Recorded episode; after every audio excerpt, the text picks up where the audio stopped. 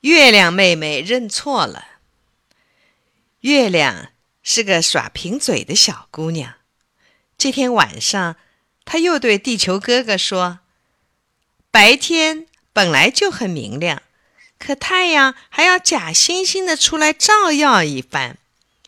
夜晚伸手不见五指，正是需要光明的时候，它却躲起来了。只有我。”才在人们需要光明的夜晚，无私的献出光和热。听完月亮妹妹的话，公正的地球哥哥说：“白天明亮，那正是太阳照耀的结果；而你身上那点可怜的光，也是太阳光的反射。哪里还说得上什么热？”月亮妹妹生气了。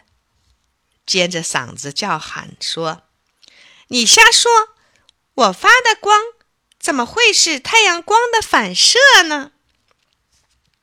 听完月亮的叫喊，地球哥哥没有再向他做什么解释，只是把自己的身体往太阳和月亮中间一站，立刻，太阳照向月亮的光完全被挡住了。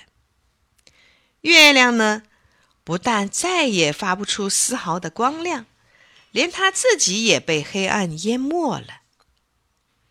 过了一会儿，地球哥哥慢慢的挪开身子，月亮妹妹又恢复了光亮。